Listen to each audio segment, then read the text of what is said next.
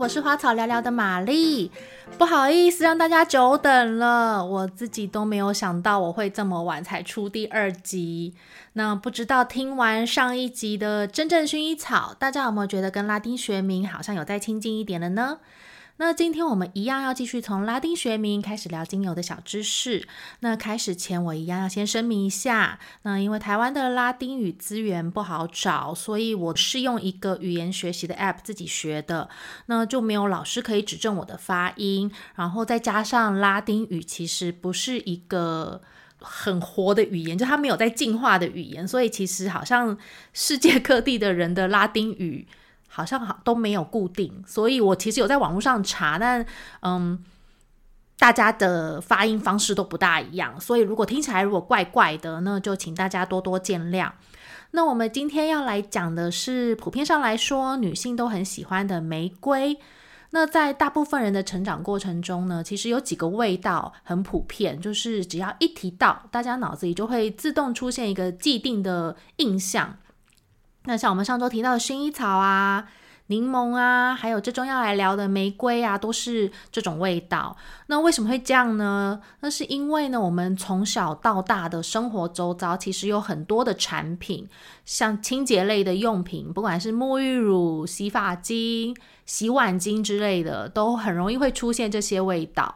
所以呢，有些人他可能是长大以后，他才闻到。真的玫瑰精油，或是真的薰衣草的精油的味道，他反而会被吓到，因为好像跟他想象中、印象中的味道是有一点差距的。那这是为什么呢？因为其实听起来好像是我们很熟悉、很亲近的味道啊，但我们小时候遇到的那些产品，其实大部分应该很多都是人工合成香精的味道，而不是精油的味道。那甚至有一些厂商可能会为了要符合大众印象中的味道，而特别把香精调整成那个样子，对，反而不是我们真的用植物去萃取出来的那个味道。这样，那我们也不是说香精一定都不好啦，香精也是有好的香精跟不好的香精，然后。呃，主要还是要看你要用在哪里，然后要用什么样的目的，你才能来决定你是要该用香精还是该用精油。譬如说，其实很多的蜡烛或者是手工皂，不是每一个都会用精油。那原因不是，当然除了成本之外，还有一个很大的原因，是因为蜡烛跟手工皂制造的过程中，纯精油是有可能。被挥发掉、被破坏掉的，所以它的味道反而没有香精持久。那所以，如果是为了香味的话，可以选择用香精。那你可以选择好一点的香精。对，嗯，那这个我们今天就不多聊。对，总而言之呢，我们今天因为要用芳疗的角度来聊，所以我们接下来讲的都会是天然的植物精油。那在精油界中呢，我们提到的玫瑰，主要指的是大马士革玫瑰。那另外也会见到一些其他的玫瑰品种。那跟上一支薰衣草比较不一样的是，不同的薰衣草的功效呢，它可以很不一样。所以呢，我当时就没有放在一起说。那我之后就会，他们各自会有各自的级数这样。那不同的玫瑰品种呢，它的功效其实是大同小异的，不会差，就是差异性没有那么大。那所以你在选择的时候，可以选你自己比较喜欢的味道就可以了。那我们就来看看我们最常看到的大马士革玫瑰，那它也被称作突厥玫瑰。那它的拉丁学名 Rosa Damascena，Rosa Damascena。那前面的 Rosa 大家应该想象得到，就是 R O S A R O S A Rosa。长得很眼熟嘛，因为英文的俗名 rose 就是源自于这个字，那这个字它直翻就是就是 rose 玫瑰这样。那 rose 它其实指的是整个蔷薇属的统称，所以中文里面的玫瑰、蔷薇、月季都是蔷薇属。那但是在国外，就是英文啊，英文来说的话，都会直接用 rose 这个字。那 damascena，damascena。Damascena 是呃从拉丁文的 Damascenus 改呃变化过来的，Damascenus 是阳性，Damascena 是它的阴性。对，那因为前面呢是 Rosa，Rosa 是 A 结尾嘛，呃拉丁语系呀，他们的名词跟形容词是会一起，就是形容词会跟着名词而变化。它的名词如果是阴性，它呃 a 结尾的话，它的形容词也会是 a 结尾。对，所以如果它今天的名词是复数，它的形容词也会是复数，所以就会有一些变化。这样，那刚刚没有提到，就是 Rosa，它是 R O S A 嘛？那跟大家说一下，就是在拉丁语系里面啊，A 结尾通常是阴性的字，它们的字本身就会分成阴性跟阳性，有些字是阴性，有些字是阳性。那 Rosa，我们有时候看结尾，其实就可以。猜一下，大部分会是准的啦。就是 A 结尾的名词，大部分都是阴性。我是不知道有没有例外，因为我拉丁文没那么好。但是我遇到的目前都是 A 结尾会是阴性这样。那所以呢，它的后面的那个形容词 Damascena 就不会是 Damascenus，因为它前面的名词是 A 结尾，所以它就是 Rosa Damascena。那 Damascena 的拼音是 D A M。A S C E N A D A M A S C E N A，那这个字呢？它的意思就是来自大马士革，来自 Damascus。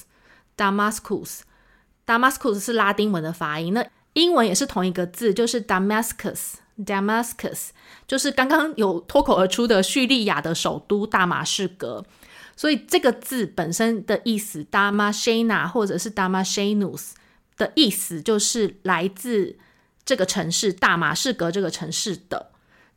那我还查到一个我觉得有点有趣的，是有一个网络的拉丁字典，它除了呃第一个意思就是来自大马士革的这个意思之外，它还有第二个意思，就是用。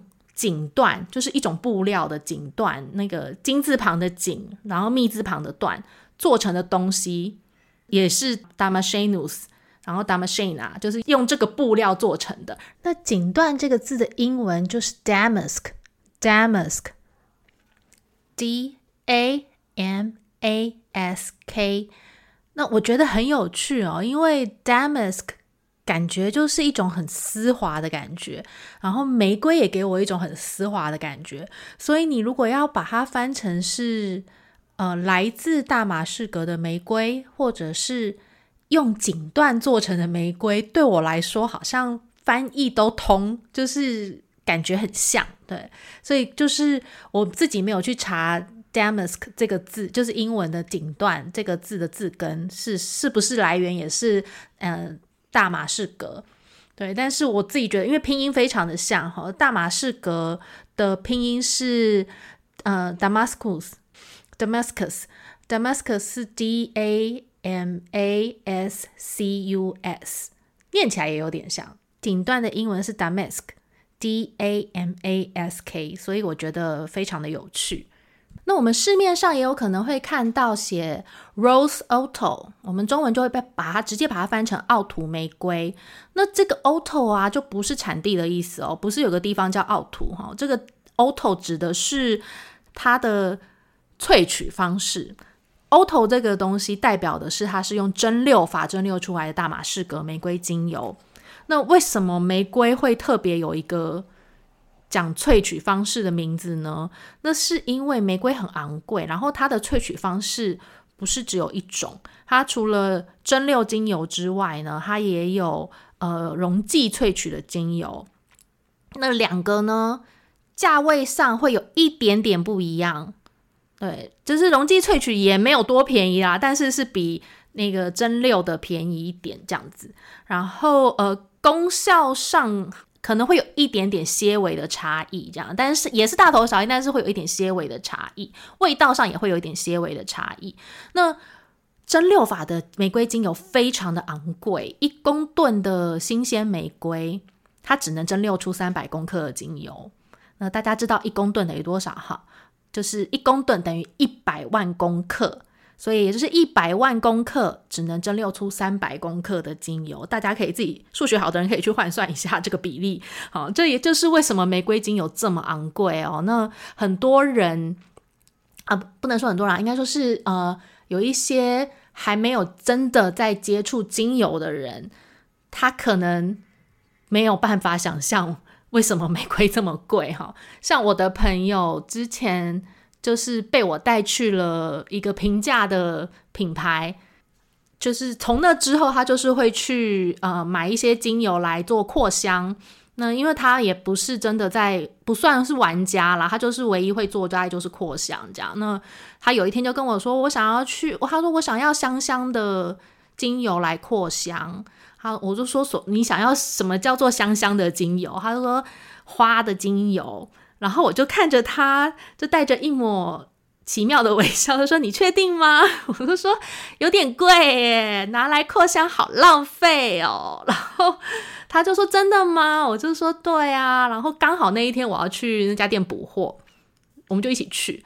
然后一去的时候，我就直接把他带到那一区，就是都是花的那一区。我说：“来来来来来，你来看一下花的精油的价位，你可以接受，你再买。”然后我心里好了，我心里有点坏，我心里就想说：“你怎么可能接受这么贵拿来扩香？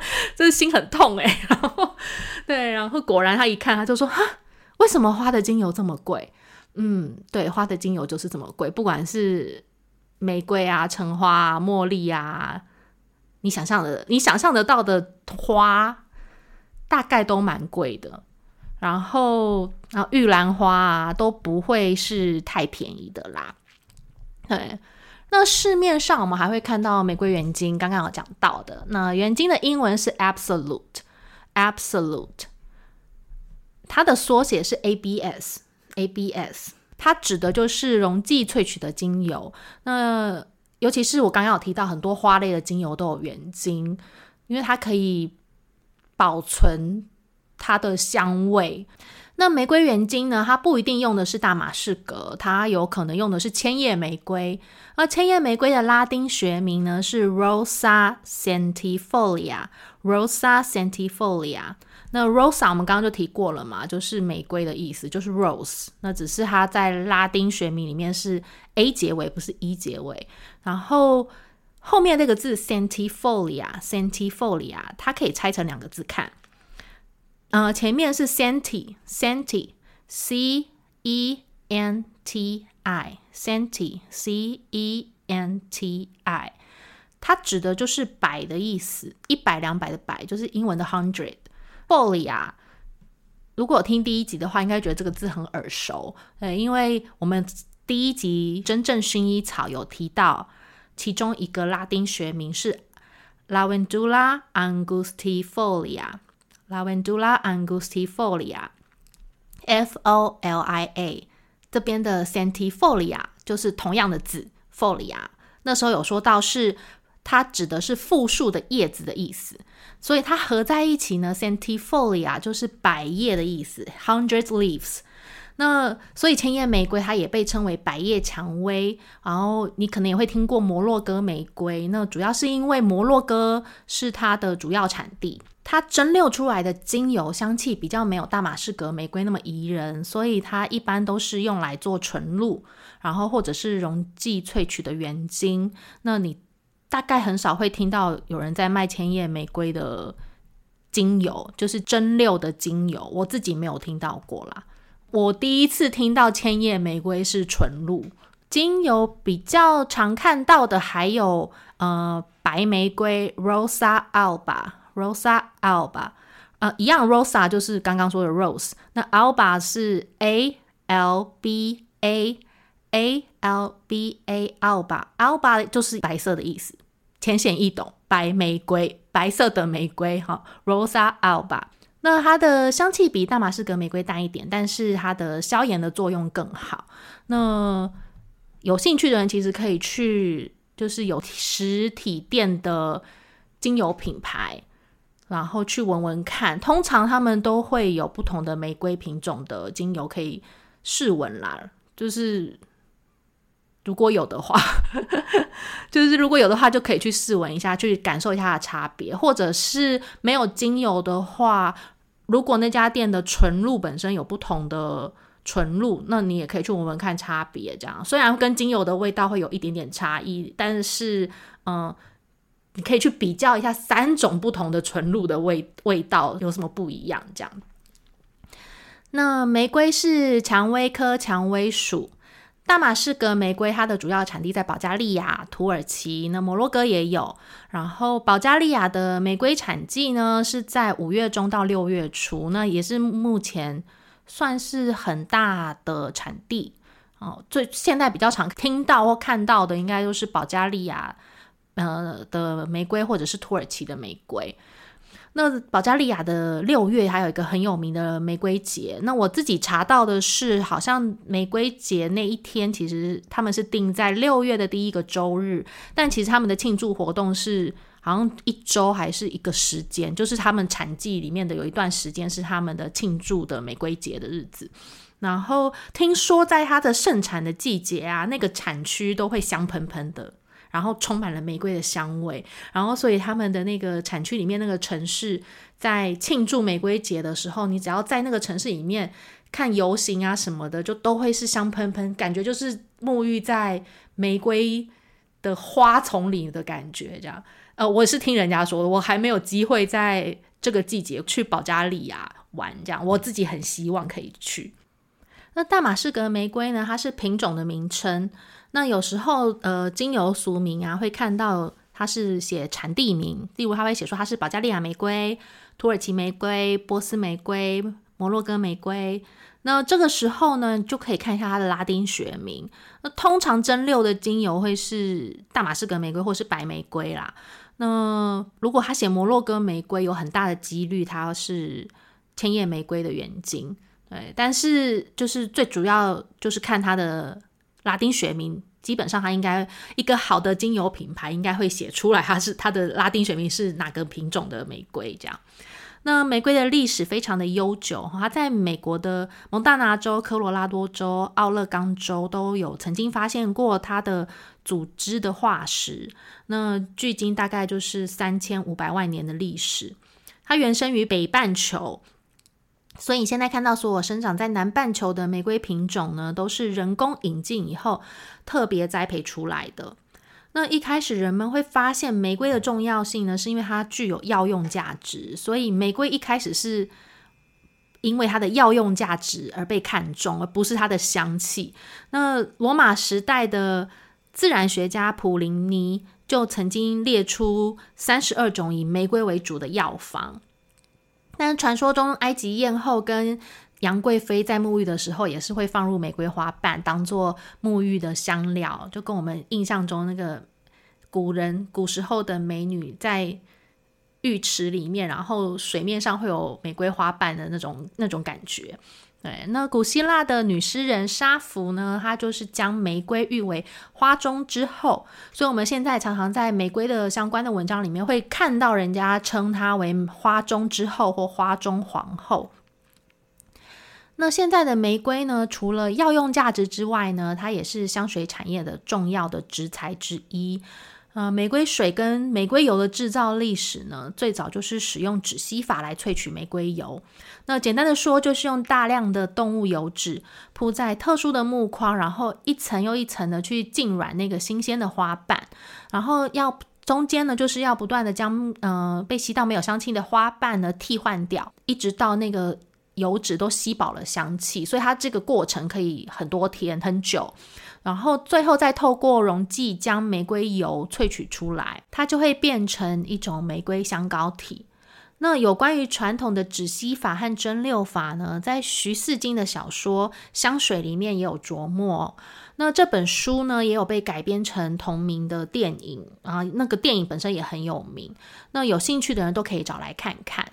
那我要特别推荐徐四金的小说，因为我其实本身没有非常的爱看书，但我真的是极度推荐香水的这本书。我印象中它也没有很厚，因为我很久以前看，我看它的时候还没有电影，电影还没出。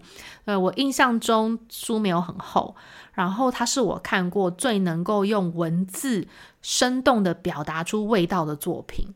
它真的是从你一翻开，他就在用文字介绍主角所在的环境，那个城市的味道。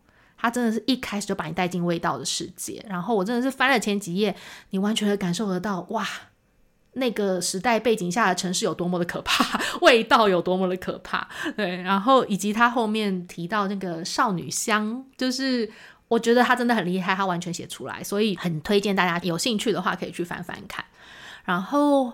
化学成分来说呢，玫瑰精油的主要成分是单铁醇，那就是包含牦牛耳醇、香茅醇、橙花醇，然后也有微量的沉香醇、苯乙醇。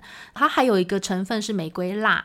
那大马士革玫瑰它独有的香气，则是跟微量的贝塔大马士革酮、贝塔紫罗兰酮和玫瑰醚有关。那玫瑰在芳香疗法中呢，最著名的功效呢，包括。抗菌、收敛、消炎、促进伤口愈合、解肝毒等等。那除此之外，它对于妇科也能带来极大的帮助，有平衡跟调整荷尔蒙的作用。那这边不是只指女性哦，男性也可以有帮助。那只是因为很多男性可能比较不能接受那个玫瑰浓郁的香气，他们可能觉得这味道有点娘啦。对，所以那我们基本上芳疗精油的使用啊，还是要以。用的那个人使用者，他能不能接受为第一要件？对，就是他，你今天如果用了一个对方不能接受的油，他就是觉得很臭；你觉得很香的味道，他就是觉得很臭。那他用了就不开心，即使它的功效本来是应该是放松，让你情绪放松了，或者是让你开心的油。但是他就是闻到他就觉得很臭，那这个就没有用了。这是心理是可以影响生理，生理也可以影响心理的哈。所以虽然它很棒，它是个可以调整男女性荷尔蒙的油，但要看对方能不能接受。对，那如果你是有 PMS 金钱症候群，或者是你现在正在经历更年期，它都能够提供极佳的支持。那英国的魔力夫人认为，玫瑰对女子的。呃，子宫有很大的影响，它的作用呢不是在于刺激，而是在于清理、调节器官的功能。那另外，二零零九年的时候呢，呃，Hungratana Orlakit，我不确定他的名字这样念对不对？呃，总之他在二零零九年有发表了一个研究，然后这个研究发现。经皮吸收的玫瑰精油，就是擦在身上的玫瑰精油。我们平常用按摩油啊，这种它可以带来放松的效果，这个是有被研究证实的。所以玫瑰的香气呢，它被认为它是有抗忧郁的功能，然后也有催情的效果。那溶剂萃取的原精，刚刚有提到的嘛，尤其是千叶玫瑰，大部分都是溶溶剂萃取的原精，它可以得到六十帕以上的苯乙醇。它被认为是具有突出的抗忧郁跟催情的效果。那在温佑君老师的精油图鉴里呢，是提到不止六十趴，它是提到其实可以可以萃取到七十八趴的苯乙醇。对，不管怎么样，就是很高比例的苯乙醇。那另外，他在书里面还有提到说，那个原精的部分还可以有抗 MRSA 的功用。MRSA 就是超级细菌之一的金黄色葡萄球菌。那玫瑰精油虽然听起来很棒，但是它有轻微的促进子宫收缩的功效。所以，你如果是怀孕期跟哺乳期的女性呢，就要谨慎使用。怀孕六个月前。如果你要用的话，就只要用在扩香就好，不要按摩身体。那如果你真的很担心的话，就孕期间就干脆就不要碰了哈。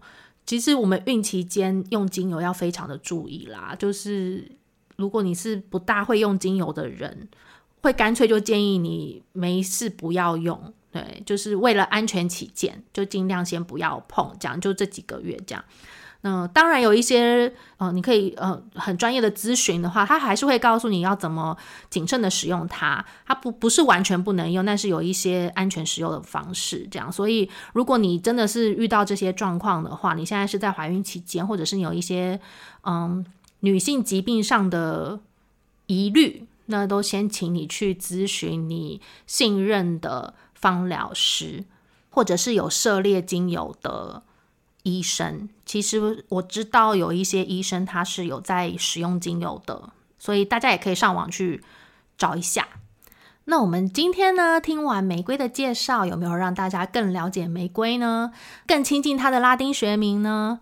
我们要先预告一下哈，下一集会远离一下拉丁学名，我们会来了解其他的自然疗法，所以下一集我特别邀请了我的好朋友安妞聊什么，来聊聊她平常有在涉猎的巴赫花精，那也有人翻成巴哈花精，以及这几年比较多人接触的顺势疗法。所以有兴趣的朋友想要知道一下基本的概念的话，我们可可以来听这一集。对，就是我是特别想说，好像很多人都跟我一样。就是我听过花精这个字，我听过顺势疗法这个字，可是他们里面的作用到底是什么，好像不是很了解。对，所以我特别请他来跟我们聊一聊这这个东西到底是什么，这样子对我们到底有什么用处？对，那下一集会早点上线，我保证他不会拖到这么久了。那一样呢，这一集的文字我会放在我的 IG 跟 FB 的粉砖，那音档我也会再放上 YouTube。那有兴趣的朋友都可以去看看哦。那有什么问题都可以跟我说。花草聊聊，我们下次再聊喽，拜拜。